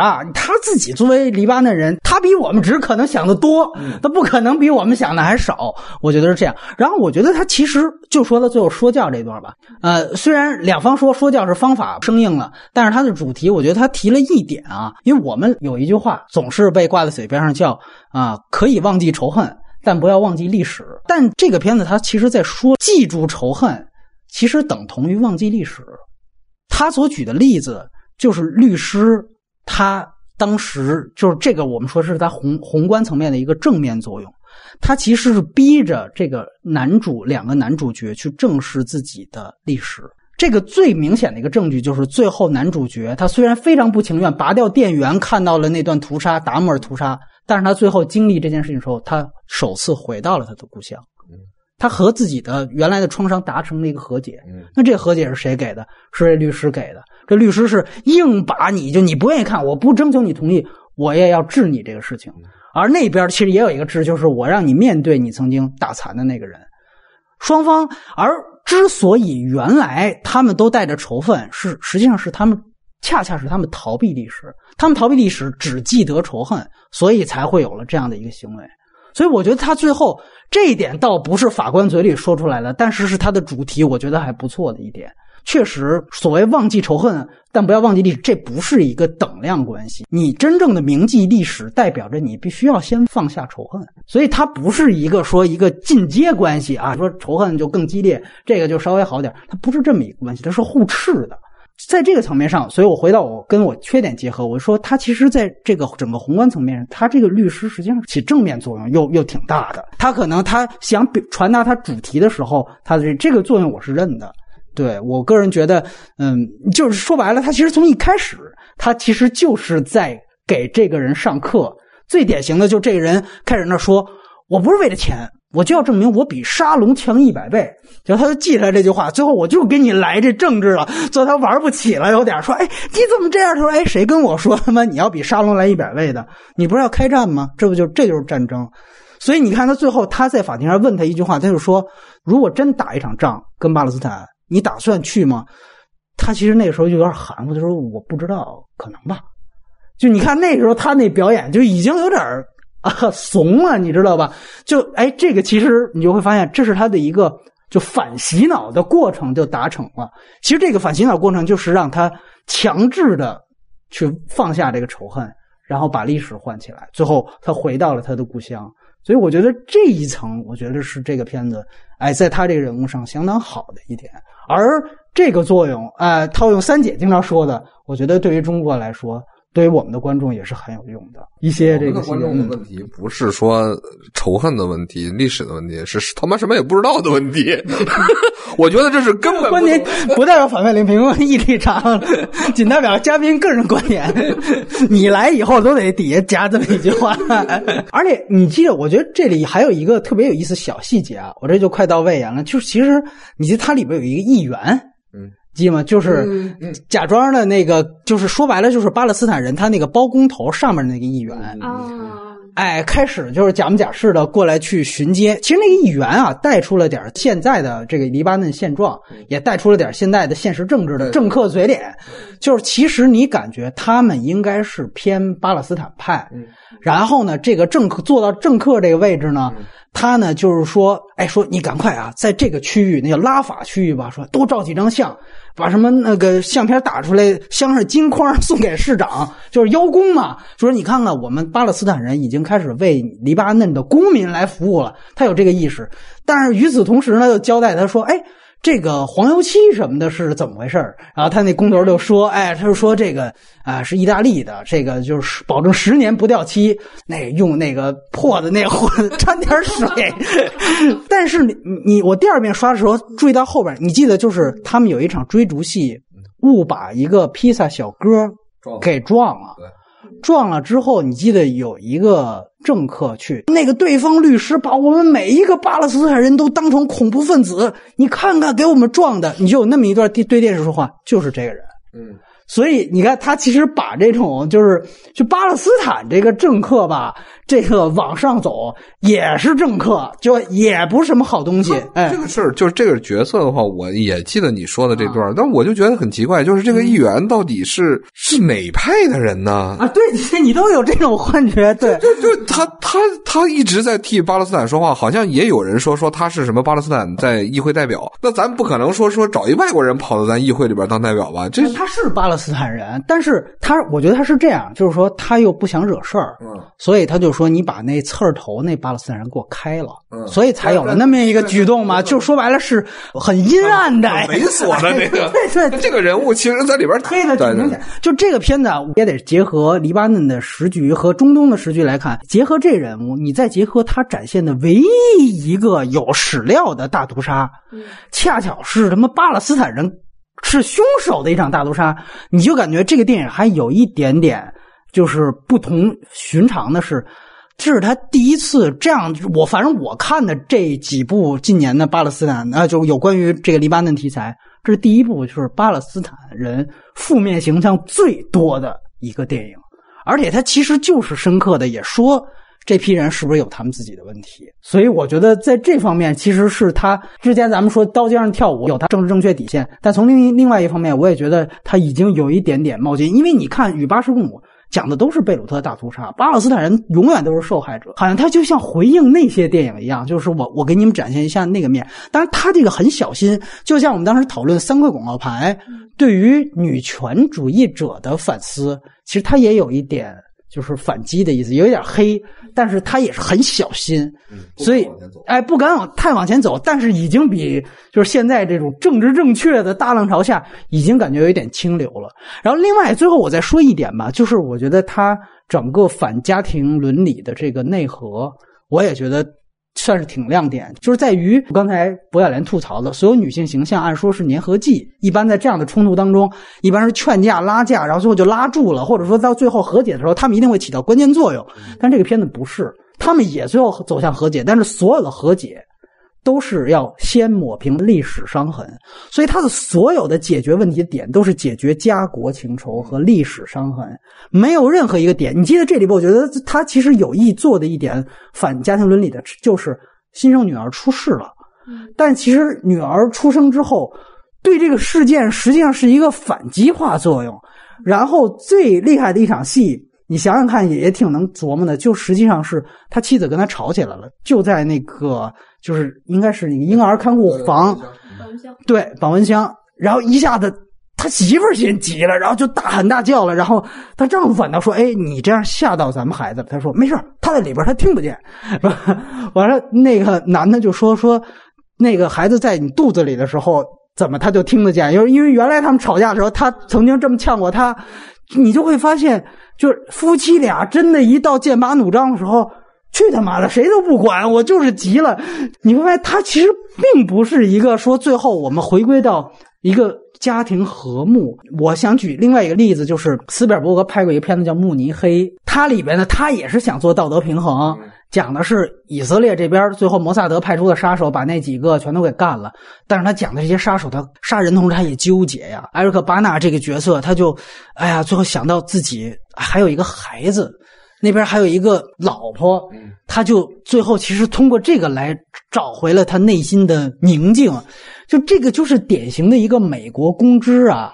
就是站在自己美国普世价值的角度去去带中东问题，你知道吧？就是这些杀手，他其实也是有家庭的，他们最后也得 family，然后最后就是这个就点。虽然就斯皮尔伯格他是犹太人，但你其实你是美国土生土长出来的一个，就是超级优越环境下来的一个一个犹太人，你其实也是是带着自己的想法说话。这个片子其实不是，就我解决所有问题的，都他妈别拿那套家庭的东西来跟我说话。只能历史的东西把历史解决好，这才行。所以我觉得这个解决的途径和他整个和解的途径，对比那个要要要要充分的多。对，出现家庭，你看那个什么，就是基督教的那个家庭，然后还有这阿拉伯的那个那个组合家庭，组合家庭，然后再有一个就是那妇女，对。基本上这分裂的或者全在打，你看实际上的话，实际上都在吵，反倒就是这个娶了基督徒媳妇儿的人，哎，咱在家里边还能好好说话，做一个反讽呀，对，也是这样的暴力的那个很很情绪很很高涨的那个状态，沟通起来其实挺困难，不是？包括你，包括你记得他那爸爸，嗯，开始就说。是他妈你做的不对，然后他儿子就说：“你居然向着他，你居然向着他，他就懵了。”对，就是那种感觉。对，所以就是说，你看他们其实价值观也不是说就更老的就更后，他也不是。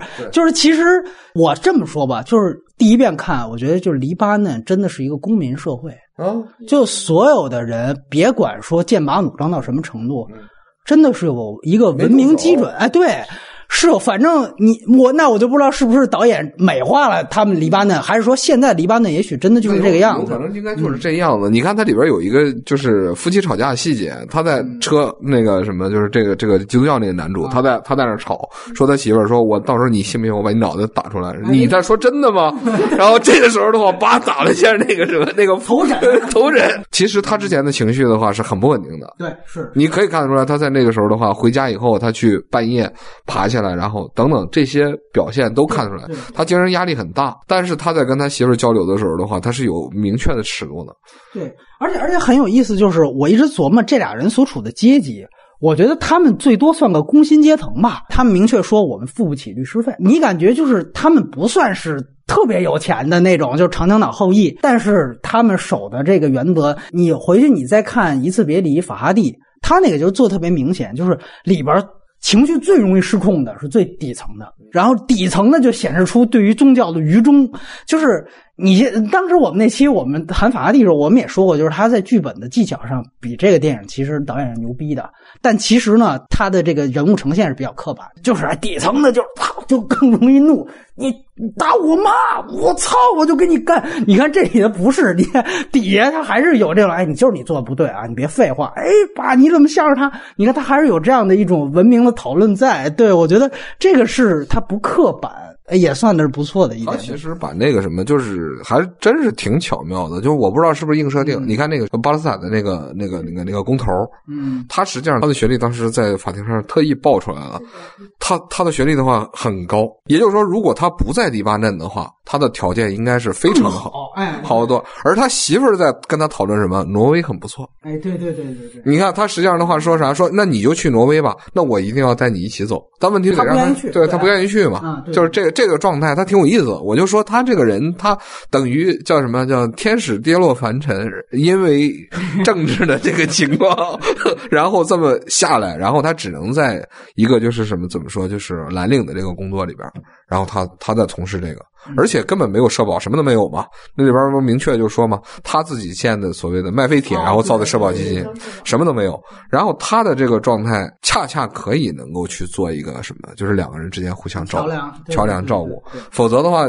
这个这个悬格应该是非常大的，估计只能出现你说的这种情况，大家都是这个样子。我我觉得他就说他社保就是替自己工友谋福利那段，那块其实有点圣人人设，一个是道德品质高尚，然后另外一个其实是就是他还能想办法嘛，对吧？就是特别像《肖申克救赎》里边那个蒂姆罗宾斯嘛，就是说里边大银行家怎么替工友谋福利，天台喝啤酒，就有点那感觉。这个我觉得是合理的，因为这样的人我都见过，东莞的那种就是纺。职场里边，就是大学本科毕业到那个地方去的话，那实际上那个工头一般初中毕业都很难。当他去到那厂子里边，很快就出来了，而且他处理问题的方式也不一样。所以这个实际上是不同的环境，他的那那种就造就的这个这个状态。那个像这个人，他会有这样的反应的话，恰恰是合理的。剩下的我们也就简单的说一说有关于黎巴嫩还有中东题材的一些电影。呃，小莲是看过黎巴嫩那个电影，名字就叫《黎巴嫩》，其实是讲一群以色列士兵，呃，驾着坦克，其实就是巴尔贝鲁特大屠杀，然后带着长枪党带着他们去这个屠杀的这么一个故事，也是威尼斯系，是金狮奖零八年的金狮奖得主。对我其实我应该是零九年一零年就刚出资源的时候看的，但是今。今天再看的时候，发现就只能想起一些细碎的片段，然后印象最深刻的就是他们的那个叫瞄准镜的那个，就滋啦滋啦的那个声音，就对那个声音有有有有反应，还有最后的那个呃向日葵海报的那个那个那个场景。我是觉得那个片子拍的就比这个要小，对，密闭空间就那么几个人，然后他们所做的那一一些事情，就故事集中在一个晚上。但是那个片子是拿了奖的，对金狮奖，对。嗯，正好是李安在的那届，而且这个导演呢叫毛茨，他呢就是黎黎巴嫩的很多导演，他们自己都是有从军经历的。哦，对对。然后他其实有点半自传的这个意思，是他自己有当坦克手的这个经历，然后他把这个写出来。对。然后呢，这个毛茨呢，其实呃，今去年在威尼斯，他也有一个新作叫《胡布舞》，现在还没有出资源。听说那个片子像海老鼠啊，包括像秦晚他们反馈。比这个羞辱还要好啊！只是现在资源还没出，也很期待。对，但是以毛茨那个片子跟这个片子比，我觉得比不了。我觉得那个确实小，而且他其实做了很多戏中，应该三姐也看过是吧？他做很多戏中度，无非就是。第一次敌人来了，那个新兵蛋子不敢打，说你打呀，哎呀，哆哆嗦嗦的。完了，说下一次不用警告，直接打。结果下次来了一平民，刚直接给崩了。发现，哎呀，是一个老头在那啊叫唤，就是这一车一车鸡，一车鸡，对，然后一地鸡毛嘛，一地鸡毛，就是。真的，你这个设计确实是你这表意就很明显了，加战争荒谬性。但是你这很多片子都这么拍，对对吧？就是你放到这片，你非得拿金狮奖，我找不着理由。反正就是他大部分的情节就都是这样吧。比如或者是呃，他后半段是有呃叙利亚俘虏抓进来，然后那个长枪党叫嚣，就是说待会儿去那个那难民，我给你弄死，先把你眼珠子挖出来，再把你阉了。结果最后就讲了他跟这个叙利亚的俘虏。这个相处一段时间，他就不想放了，哎，他就找理由不放了。最后等于他们其实就也超越了这种啊敌对关系，形成了一种也也患共患难。就这个吧，反正你你在一个封闭空间，你讲这东西，这这挺老套的，在我看来，对，没别的可拍的，你这是是是，但是不有一个，我不知道你原来看过没有。就是原来是德国人拍的《从海底出击》，嗯，我看过，讲这个潜艇的，那个拍的可就牛逼多了。对，也是封闭封闭空间，但是讲的无论是从这个这个表意，再到是从这里边队员之间的互动，我觉得比这些都丰富很多。那可是七十年代的片子，那是，但是人家那是多少小时？是三是？它是有不同版本，最长的一版本是切成了呃德剧。是五集。我记得哎五个小时，总共五五个小时。我当时看我看的就是那个那个版本嘛，看下来的话，那个自己确实是吧，忍不住忍不住尿意啊。但是那个片子是是就潜艇的那个里面的巅峰巅峰，后来 U 五七幺其实都是哎哎那哎都等而下之的东西。对对对对没法跟那对，而且甚至整个封闭空间的那个。对，说回来这个黎巴嫩啊，三姐，你仅有的印象来聊聊啊？仅有的印象的话，我也是当年买盗版碟看的，这个啊是不像你这么高级啊，这个。哎呦对，盗版碟时代的话，这个片子本身翻译的不是特别好，当时。同样的语言，比如说，呃，他们他们呃对对对对对对有英语，然后黎巴嫩人讲。讲的什么对然后他说什么？我听不懂阿拉伯语。然后他讲的阿拉伯语和我讲的阿拉伯语不是一个语，不是一个语言。你像那四个士兵，最后有一个就疯了。嗯，对吧？就这个就是我们能想象到的所有的，就是在一个极端环境下人最后的反应，就最后他全都是你现在看其实挺套路的一个片子。真正关于黎巴嫩的片子，可能有更有名的两部，一个呢就是刚才其实提到的是现代的大神了，就是丹尼斯·维伦纽瓦原来的法语名作，呃，《焦土之城》。哎，《焦土之城》确实这个呢，这个我没看。这个片子很有意思，这个片子它其实虚化了黎巴嫩，没，而且他把这个贝鲁特给起了一个不存在的名字，应该叫达日什。就是这个片子，它其实是根据这个原来的一个黎巴嫩裔的法语小说家的这个舞台剧的剧本给改编的。嗯，这个片子呢，说说句实话，确实是等于它是从一个完全私人的角度去切入当时的，就是整个黎巴嫩内战。其实应该是更具体的来说，是第五次中东战争，就是八二年左右，就是大屠杀左右。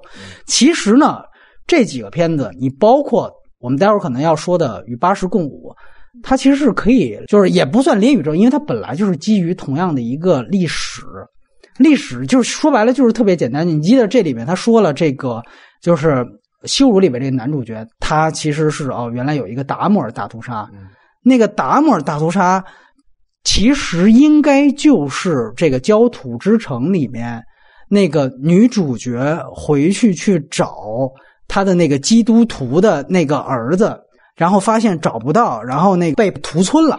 应该就是指的是这个事件。然后后来呢，他在路上坐了大巴走，又碰到了一堆这个长枪党。其实里边拍的最好的一段就是他戴着头巾混进了一个穆斯林的车，那穆斯林的看了他半天，就裹着头巾，那意思我是。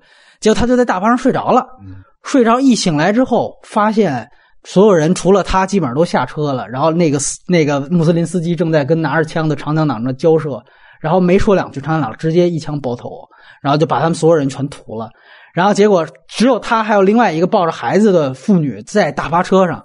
完了，那些人也就跟没看见一样，直接就爬到车顶，然后开始往下倒汽油，就直接要直接火烧。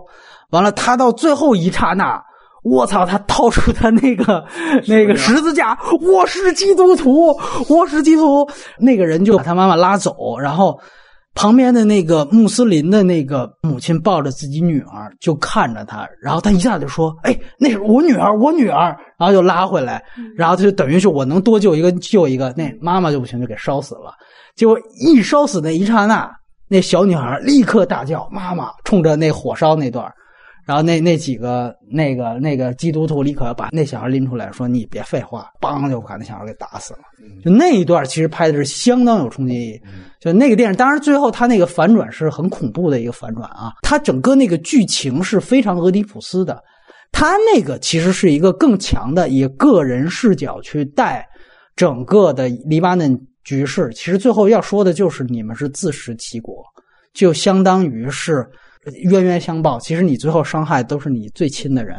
其实他其实讲的是这么一个事情，当然他那个反转兜的也是啊相当惊悚而已啊。儿子是吧？这这说回来，我就补刀一句，血观音就是为什么我觉得血观音那个就有点猎奇的层面，就是你那里边也有一个乱伦梗，你那个乱伦梗就没有什么表意出来，对，他就是为了就是猎奇，他对，他就是猎奇，说三代恶女，然后冤冤相报，然后互相仇杀，你杀我，我杀你，然后这种循环杀。那个呢，你显然你看他那其实是带带特别强表意的，而且她那个就是女主角也是一个就是高级知识分子，就是她，你就可以想象之，她那个一下大家都看出是黎巴嫩，就是哪怕在那么一个封建的一个家庭，她当时是跟外族通婚嘛，然后就说那孩子无论如何，孩子留下你人你就得走，你太伤风败俗了。但即便这样，你搁中国可能古代就沉沉湖了，是吧？对对。但他那不是，哎，给你送到首都。你好好上大学，我当时我操，我说这个可以，这个，然后他就真的在大学里成为一个学生领袖，对吧？就是那么一个故事。当然，你也可以说这进一步毁了他嘛，就结果就万劫不复的那么一个。他他是一种，就是当时那个片子，你说起来我已经想起来了，他是从头到尾都属于是，就是前半节奏的话属于是，就一直特别躁动，到后来的时候那反转一出现，那整个的那个状态就完蛋了。啊，明明明白了，我知道是哪个片子。而且吧，我觉得，但是他提供了一个状态特别好。其实他的视角是讲这双胞胎，这个兄妹吧，还是姐弟，实在记不得，应该是姐弟。完了之后。就是回到自己母亲已经死了，按照遗嘱回到这个中东去找自己的爸爸和哥哥。回去找的时候，他中间其实串起了一些当时的这个中东状态，就是他找到一一些这个，比如农村家庭，他就说啊，你如果是他的女儿，我们还是不欢迎你，赶紧滚蛋。就是他其实那个传统没有变，但是你到了大城市，你就记得他那儿子那段就特有意思，就是说你就去找那时候军阀。只有军阀知道真相。他说：“那军阀怎么可能这个会承认这种事情？说哦，这个地方的军阀都已经看得很开了，一不会反悔，二也不会说谎，也不会回避。”所以，我哎，我觉得这个其实这状态也也有点像羞辱里边这种，对，就是就是说我也会劝你，你就别这么想了，对吧？他们就是无所谓，我杀，我全都是血血太多了，对，血债太多了，就是就债多不压身，就那种状态相当牛逼。就是啊，你要见，我就把你眼睛蒙上，完了问了三个问题啊，是是你摘了吧？我跟你聊聊。当时啊，确实是，嗯，把村子给屠了。然后吧，你母亲嘛，哎，确实这个人是不错的，就是跟说这个我介绍我原来的工作啊一样，哎，很轻松啊，非常娓娓道来那种感觉。我操，那个维伦纽瓦，我必须再说一句，他其实初期是一个极其政治挂帅的人，因为他是一个加拿大魁北克地区的。我们这魁北克那个地方也天天他妈闹独立，当然他们是小打小闹了，但其实他的那种政治环境促使他。他的那股政治弦儿是拴在弦儿上的，所以说他当时因为那个又是一个黎巴嫩裔逃到了法国，大家都知道黎巴嫩很多说法语嘛，有一部分是去了法国本土，还有一部分就来到了加拿大的这个魁北克嘛，然后就是写了的那一个应该不是半自传，但是也是他听说的一些集成的那样的一个舞台剧。对，但是那个片子呢，你现在你从现在的维伦纽瓦维度，你再往回回看，你就感觉。的确是舞台剧出身，就那个片子的运镜各方面，比他后来的屌炸天的那些到二零四九那就平很多了。他就唯一一个稍微牛逼一点的，就是那个大巴那段，那段拍的是挺好的。但是总让我想起《悲情城市》的那个火车的那一段落，也很像啊。你会发现，其实历史都是惊人相似的嘛。所以那个是《焦土之城》，这是。严重值得推荐，知道吗？他说这片子的话，因为我看的时候很年轻，就是甚至说说，我也很当时看的时候很年轻。这片子没多少年，很年轻。但是他这个片子最大特点，最大特点的话，他没有善意。这个其实就是一个老外导演，嗯，一个西方的一个导演，就他自然就就我说白了，我能够不像斯皮尔伯格那样把我的伪善带进来就不错了。我没有伪善，对对对，我就是说你们这儿就是自食其果嘛。他其实说的很脏的，就是你们活活该，都是自食其果。啊，这个也相当代表了一部分呃现在的政治评论的观点，就跟印尼那个似的，对吧？拍 拍印尼屠杀的那个不也是吗？那个一说起来采访那个都是兴高采烈的，我当时把那个看，对吧？那种对对对对，他其实就是一种就是完全从第三方，然后强烈的这种对这种文化的鄙视，就你这些人是非人吗？这个维伦纽瓦，他他个人特点是这样，对我们之前其实在他的个人片子当中提过，但是这个片子可能说的不多。然后另外。一个可能是我这里最想推荐，也是很多人都看过的，就是《和巴什跳华尔兹》啊。这个片子其实它很厉害，它是真的是一个纪录片，它采访了这么多的杀人凶手和称华，有点像《杀戮演义》。嗯，然后他把所有的采访呢，挑出最棒的，可以组成逻辑的，把它动画片化。然后这个其实是相当厉害的一个。然后他在动画片化之后，他加了很多超现实的场面。因为我们都知道贝鲁特大屠杀最有名的一个就是所谓的资料显示，就是说。为了方便长枪队晚上屠杀，这个以色列在外围就打照明弹。嗯，然后它其实里边最牛逼的一个场景，就是还原当时用动画的方式去超现实的呈现那个照明弹场景。那个是不断的作为男主角的梦出现的那个环节，那个确实太牛逼了。就是尤其我第二次看的时候，他配的音乐是极其祥和。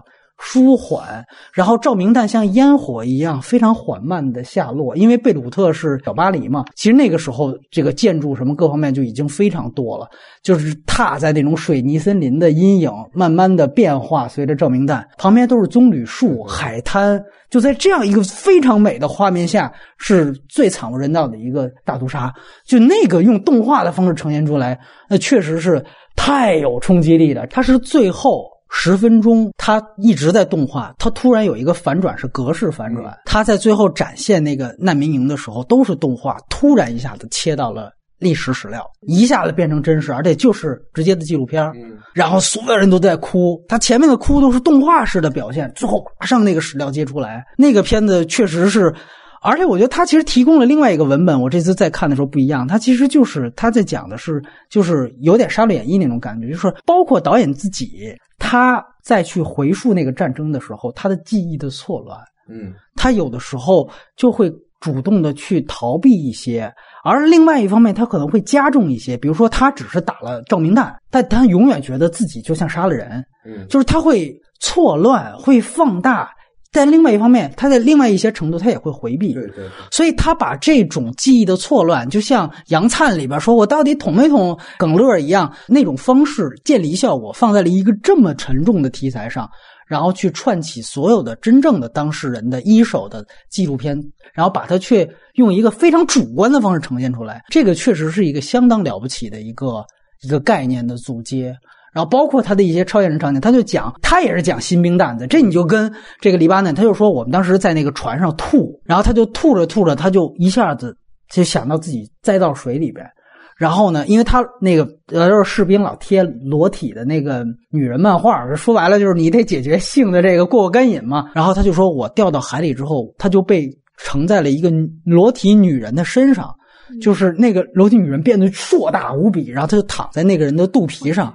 然后就在那儿游，他就把这种幻觉就嫁接在他的所有的史实当中，就是那些超现实场景，蓝的是艺术表达，那个太了不起了。所以我不知道当时那个那届奥斯卡是被誉为最大冤案外语片，不知道怎么想的。他们就说就是因为演员投不愿意投给动画片，我觉得是是这样的，是这样的，对。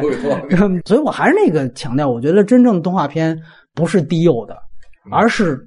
完成真人所达不到的，就是你这种场面，你要不是靠那种阿凡达级别特效，你哪能做出来呢？你咱们动画去，而且更写意，所以这个我觉得是相当棒的。他提的最佳外语片，然后输给了《入殓师》。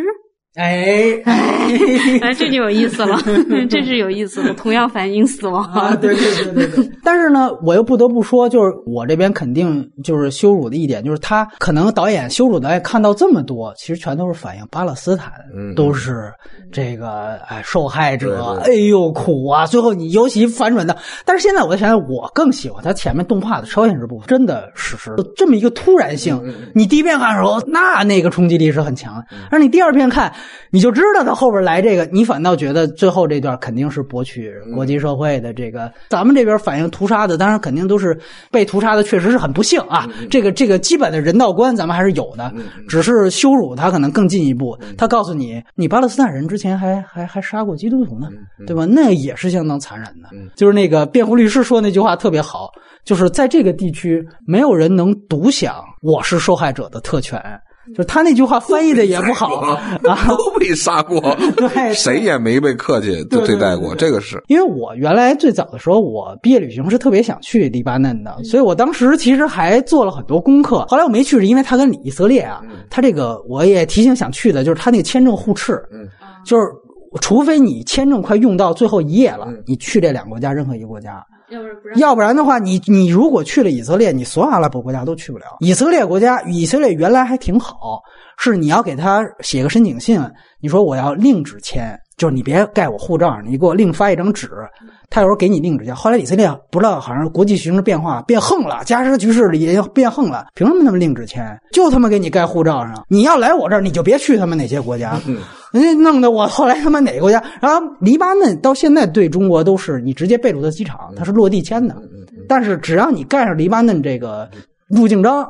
呃，以色列你就别想去了，就而且就会他会找你麻烦，就听说会在那个关你小黑屋给你靠暖气上，就都会有这样的行行为，而且就是一般你给中国人打电话说活该，谁让你他妈的不不搞清楚形势的，一般都是这样。所以当时后来我就没去，但是当时了解了一下黎巴嫩，我是非常非常向往这个地方。就是有一句形容，我觉得特别有意思，就是刚才三姐介绍我，他有。无数个派别，就是很难大家分清楚。但是有一个总结特别有意思，就是说这些派别在从内战以来，他们分别都和。其他的任何一个派别至少结盟，并且背叛过对方至少一次。嗯，对对，你知道吗？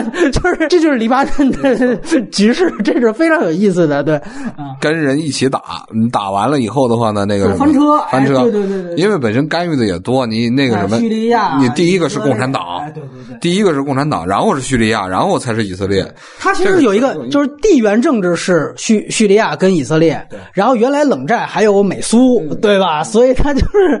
特别有意思，然后它里边内部派别也特别混乱，穆斯林掐起来比外边人还狠。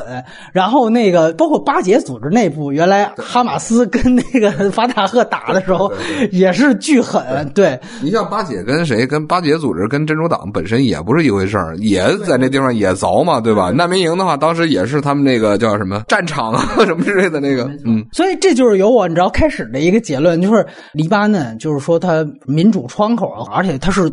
完全按照这个标准的这个就是宗教的比例去分配他议会，这个这个历史最后形成的一个结果。没互相砍的时候也是这样的。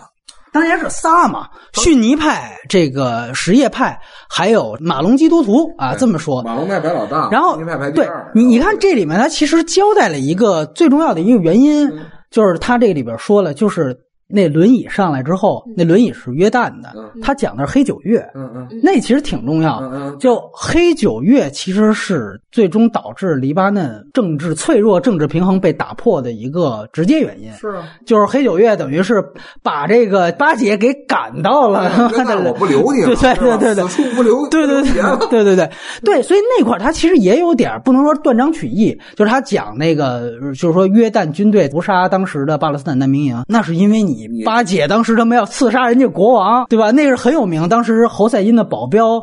最后一刻把国王推到水沟里了，对对对，然后自己那个那个保镖死了，结果那国王他妈从水沟里爬出来，我操，那他妈就要干你，那当然了，对吧？他是因为有那么一个原因，也是非常牛逼，就是他当时黑色九月运动是得到了以色列的空军支持，约旦是个穆斯林国家，完全随时我可以跟你结盟，跟他结盟，对，那个是，然后就导致了等于巴勒斯坦连难民带武装组织去了黎巴嫩，就一下子把黎巴嫩那个脆弱平衡打。打破，然后等于你想巴解是在。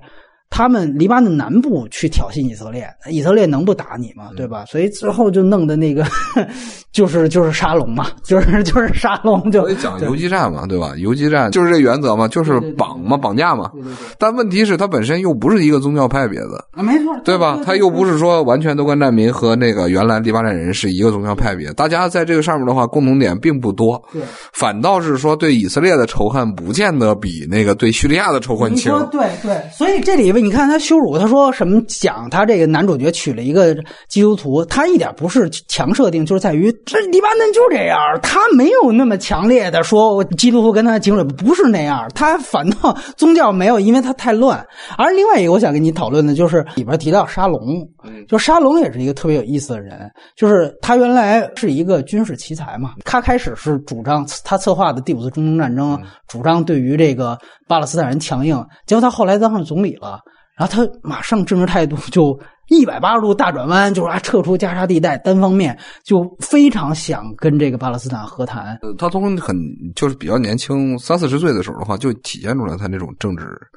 就是他是个政治将军，他并不是一个完全完全的那个就是打仗的这种将军。明白。这智商并不是一个武官，不是不是一个武 武官，就纯粹武官啊。这这这一点的话，比之前的摩西达扬还好啊啊！摩西达扬其实是真的军事天才，那个是军事天才，就是六日战争的时候的话表现非常好。沙龙其实在那个就是整个战争政客色彩，他有非常强的政客色彩，而且这人很聪明。对对对。就是说，那个什么，一方面国内的话能得到支持，另一方面的话还能去以啊很好的这种身段。我我当然那个与八十跳华尔兹在后半段呢，因为他是一手资料，他其实也说了当时沙龙的这个一些黑料，那个也可能是第一次。当时因为以色列其实他们应该是被，就是他们应该阻拦这个屠杀行为，然后当时他们看见这事儿都给沙龙打电话，沙龙当时说在农场度假，然后沙龙就说哦。啊，感谢你汇报我这个事儿啊，行，再见，就完了。就说，就沙龙回了这么一句，就这个其实后来成为了他引咎辞职的一个导火索嘛。那时候他是国国防部长，但是最后他还是当了总理，就是在这儿。就是其实你可以看到，其实沙龙那时候他就是对于巴勒斯坦是一种相当敌对的态度。有另外一个在以色列人手上，那可能另外一个话题就是斯皮尔伯格老纠结这个话题，就是他们在二战的时候刚刚。这个被别人屠杀，然后翻翻回手来，在中东战争当中就这样的去当一个对屠杀的帮凶，对，你就看出来这也没有什么纯粹的单方面的受害者，对吧？啊，他在就是这个事儿的话，我不同意啊，因为我本身一直是站在以色列人一边的，是吗？对我大屠杀，你觉得是应该的，是吗？本身犹太犹太复国主义在什么在那个东西的话，他开始时候是买地啊。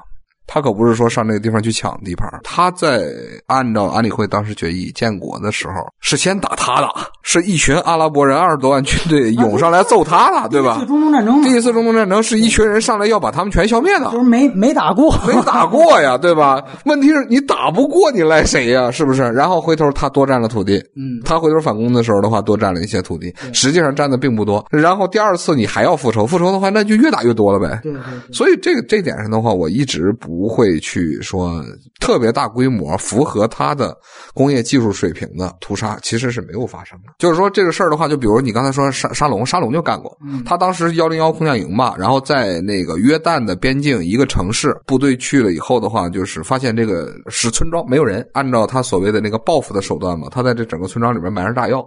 然后把那个什么，把那个房子什么的全都爆破了。是那个是约旦人越境杀了那个以色列的士兵，然后他就要去报复嘛。当时有一个说法是什么？是一一是杀一个，然后他就要还十个，好像是这么一个说法。结果这啥？这这下干大了，是那个什么？炸完了之后的话，那个都在地窖里躲着，四百多的那个什么那个妇女和儿童，这实际上就是他手里边干的事儿。这种事儿的话，以色列人是没少干的。就是说，这种具体的那个，然后再有他反游击战的时候的那些打法，也是一样的，也会有很多平民的伤亡。与他手里边所掌握的力量相比，他自己在干这些事情的时候是很节制的。咱们这么说，我手里拿着一个那一万吨的那么个锤子，但是我砸下去的时候的话，可能用自己的力量把里边九千九百九十九吨都给拎住了，最后剩下去砸在那个鸡蛋上。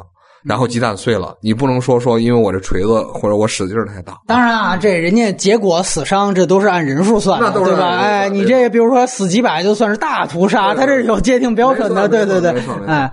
但是你你你放那儿来说的话，就是什么？就是自始至终的话呢，阿拉伯人对他的那个态度，尤其是在第一次中东战争，就为什么很多他们最开始东欧移民去了以后。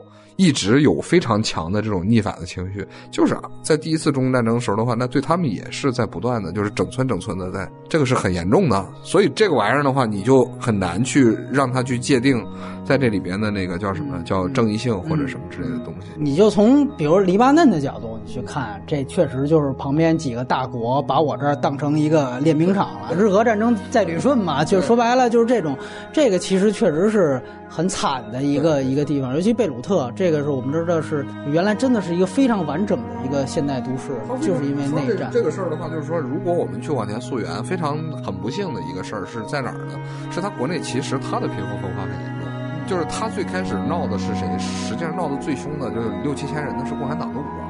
共产党的武装一直跟巴结组织然后结合。其实巴结组织并没有大规模的往他这边就移动的时候，他就已经开始在国内得势了。这七五年内战开始整个爆发的时候，共产党当时险些攻下贝鲁特，但是叙利亚不同意，叙利亚就来了，对吧？叙利亚一打进来以后，什叶派就得势了，马龙派和那个和那个逊尼派都不乐意了，那大家又开始凿。